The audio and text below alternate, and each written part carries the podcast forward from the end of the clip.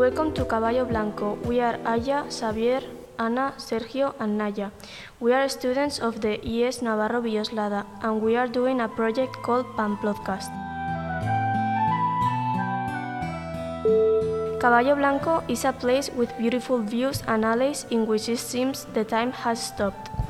It is a huge balcony where you can see the north part of the city, the Arga River, and the districts of Rochapea and Chantrea, as well as Paseo de Ronda. This is, without a doubt, one of the most beautiful places in Pamplona, a charming area to go for a walk with your family and friends.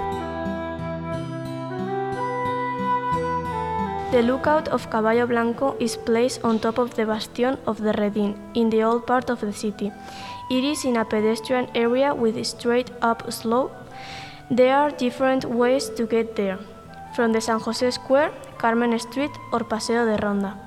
You can also access it from the Fortín de San Bartolomé, where you can take advantage of the opportunity and go to the center of interpretation of the Pamplona's city walls.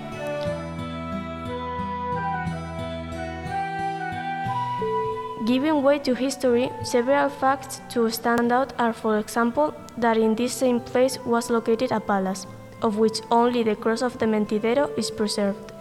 This cross was originally uh, located on Mercaderes Street, also called the Mentidero, because in the past this area used to be a meeting place. Because of that, they built what in Castilla they call rollo. It is a pillar that was used to punish thieves and criminals. The origin of the pillar is explained in an inscription that says, To honor and reverence our God, Jesus Christ, and Virgin Maria, that commanded this cross to García de Lanzarot, resident mercat of Pamplona, and Joaquina Martín Daoiz, his wife, which was built the 5th of November of 1500. If you look out over the walls, you can see the Rochapea, Chantrea, and San Jorge neighborhoods, as well as Mount Ezcaba, where you can find the fort and the old San Cristobal prison in which prisoners were held. About 2,497 of them were Republicans during the Civil War. The wall has these views because at the time it was considered the best defensive point in the city and the most inaccessible of the whole wall because of its star-shaped walls the cannons could cover all angles. This palazzo, called Caballo Blanco, is part of the Bastion del Redín. The bastion doesn't exist anymore. It was built in 1961 with reused stones of the Akerre Palace, which was destroyed at the new street of the old part of the city in 1958 the, and replaced with the present Maisonnave Hotel.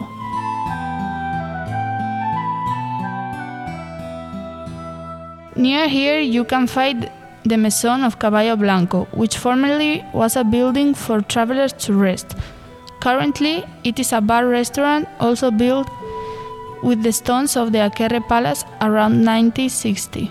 Finally, you can also do a guide tour with some agencies that offer this service.